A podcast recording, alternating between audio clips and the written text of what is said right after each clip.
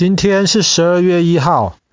在开始今天的故事之前，爸爸要问你一个问题：在照相机还没有发明之前，我们要怎么样能够把一个人的长相能够留下来呢？嗯，来想想看。Painting。对，画画是一个方法，有没有其他方法？嗯。比方说，你可以用。雕刻的方法做一个石像，对，比方说像像像历史上其实有非常多有名的雕塑，但是不管是雕塑也好，画也好，其实你都知道，他们更像是一个艺术作品，而不是真的能够这么像的把一个人的长相能够完全流传下来。你在讲蒙娜丽莎？不是蒙娜丽莎啦。除了雕塑跟绘画之外，还有一种比较少人在用的方法，但是那个效果很好，就是做蜡像。蜡是什么东西？蜡是一 wax，对，蜡是一种，呃，它平常是硬的。但不是那种像石头那样子的硬，还是有点弹性的那种感觉的硬。然后它在热的时候，你煮一煮，它可以融化掉。然后融化掉的时候，它就可以变成任何不同的形状。当它冷下来之后，它又凝固，又变成硬硬的那个样子定型了。那么用蜡像来做出一个人的样子，其实可以做到比画或是比雕塑有更好的效果。我们今天要讲的故事是一个人，他可以说是历史上最天才的一个做蜡像的一个。他出生在一七六一年月一号，在法国的史特拉斯堡。你还记得这个地方吧？史特拉斯堡。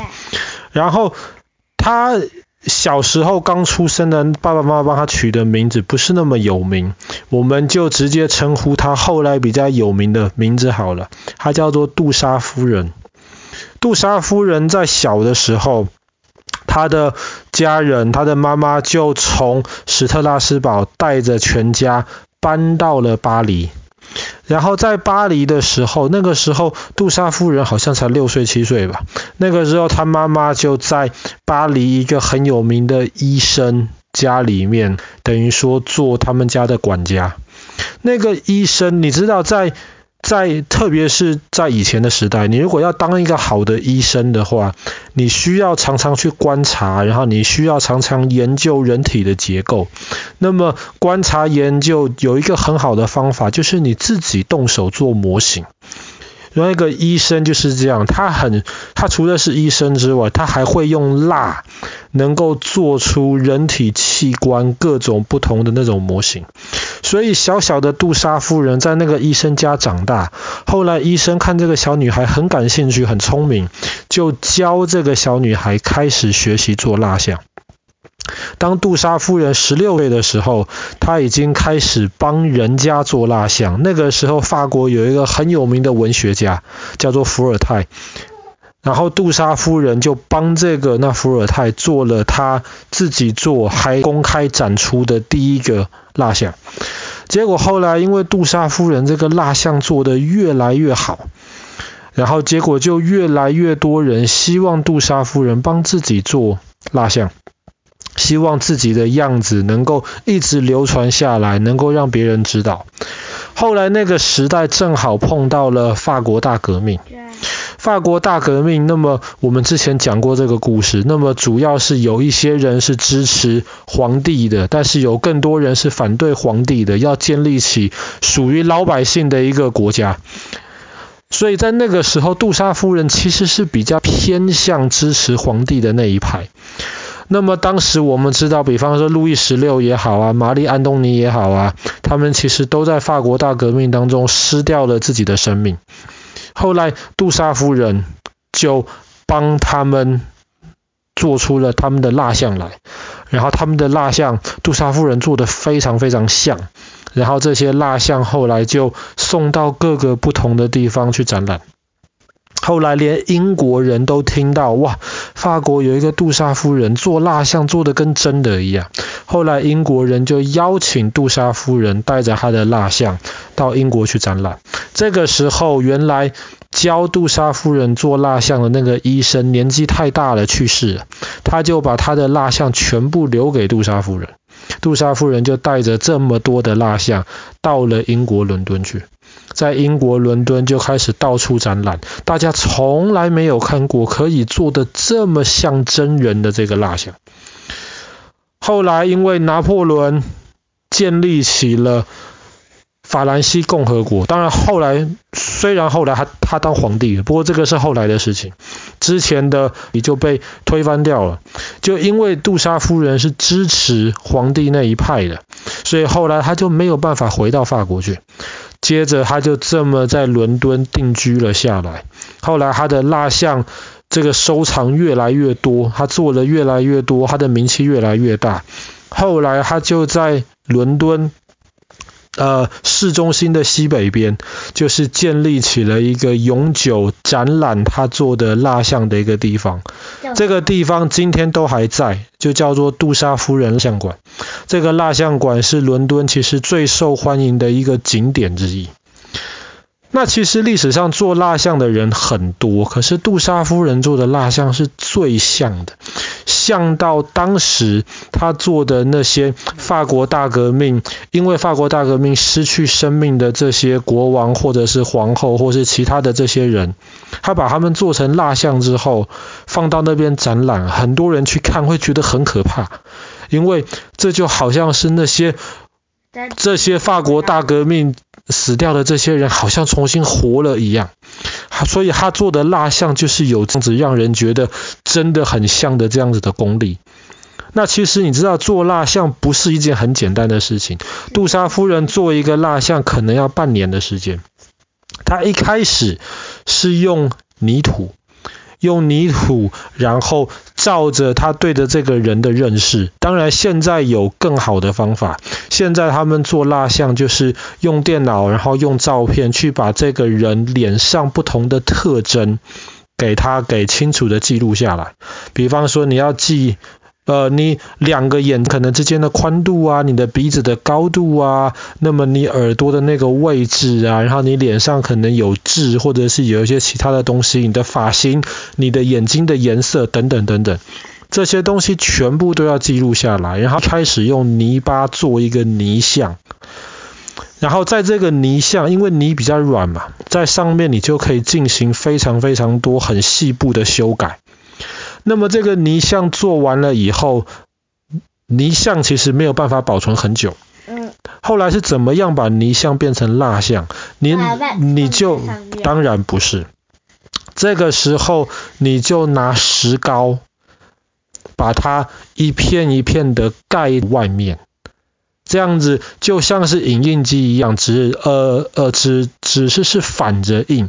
这个时候，比方说一个人脸上凸出来的地方，在那个石膏上面就会变成凹进去的地方，对不对？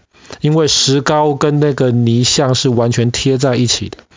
等到石膏变坚固、变硬了以后呢，你再把一片一片的石膏拿下来。里面那个的那个泥像，这个时候就可以去丢掉了。那么一片一片石膏拿下来之后，再把它合成一个头的样子。这个时候石膏里面就是原来的那个人的那个泥像的头，嗯，对不对？可是现在没有泥像了，这个地方就是空的了。在这个时候，杜莎夫人再把蜡一块一块蜡丢到锅子里面去熔掉。熔掉之后，这个蜡汤啊，再倒到那个石膏里面去，那个石膏就像是一个膜。然后等到里面的蜡凝固了、冷了、凝固了之后呢，它再把外面的石膏打碎，里面的蜡不会被打碎。蜡其实是还蛮有韧性的，外面的石膏敲一敲碎掉了之后，里面的那个蜡像的那个头就出来了。这个时候蜡像出来的只是一个头啊，还不够啊。那么每一个人的皮肤的颜色是不一样的，所以你还要非常小心的把那个蜡像化妆。每一个人的头发是不一样的。杜莎夫人的蜡像头发是真人的头发，一根一根头发缝在那上面的，所以非常不是假发呀。假发是直接戴上去，它是一根一根真人的头发直接缝在那个蜡上面，看起来就像是那个蜡像真的长出头发一样。然后那个眼睛眼珠子是特别做的，其实你知道每一个人的眼珠子颜色其实都不太一样，所以杜莎夫人的那个蜡像眼珠子要特别照着那个人做出来之后才能够把它放进去。那么。他的那个呃嘴唇呐，他的各方面其实都要帮他化妆，化得非常。然后除了脸部之外，当然脸是最重要最难的，手啊脚啊，基本上身体也都是靠着那个模子。刚刚爸爸讲的那些制造蜡像的那些方法这样做出来。那现在你如果去伦敦的杜莎夫人蜡像馆，其实你也不用去伦敦的，为什么？因为全世界现在很多很多地方都有杜莎夫人蜡像馆，那上海啊、北京啊、香港啊、东京啊、美国好多个，这个都不用说，在里面就可以展出一些很有名的人物，比方说好了，你这辈子大概没有机会跟英国女王照相。可是，在杜莎夫人蜡像馆里面，你不但可以跟英国女王，你还可以跟英国皇皇室基本上全部的人坐在一起照相，而且那个做的其实非常非常像的。而且在那个蜡像馆里面，他们还会那个蜡像不是做完的就这个样子哦，他们还会，比方说这个蜡像的本尊呐、就是。这个蜡像的那个原型的那个人，他可能今天换发型了，或是他可能年纪变大了一点。那个蜡像其实是还会更新的，他还会换衣服，他的衣服有时候还要拿去干洗的，其实蛮有趣的。当然，有些人也觉得蛮可怕的，因为真的做得很像，所以当你走到那些蜡像馆里面的时候，你就会发现周围好像真的就很多人在看着你一样。那其实你如果去伦敦的杜莎夫人蜡像馆的话，在入口的地方，你可以看到杜莎夫人帮自己做的蜡像，已经可能两百年左右的时间了，现在还在那边。所以，我们今天能够很清楚的知道杜莎夫人长什么样子。她自己帮自己做的这个蜡像，当然细节上面绝对可以反映出这个人本来的样子。其实里面，特别是伦敦的这个本馆，里面还有很多杜莎夫人当时自己做的一些蜡像，现在过了一两百年了，还在展出当中。好了。我们今天的故事就讲到这边。在一七六一年的今天，十二月一号，蜡像界的有史以来最伟大的一个天才杜莎夫人就在这一天出生。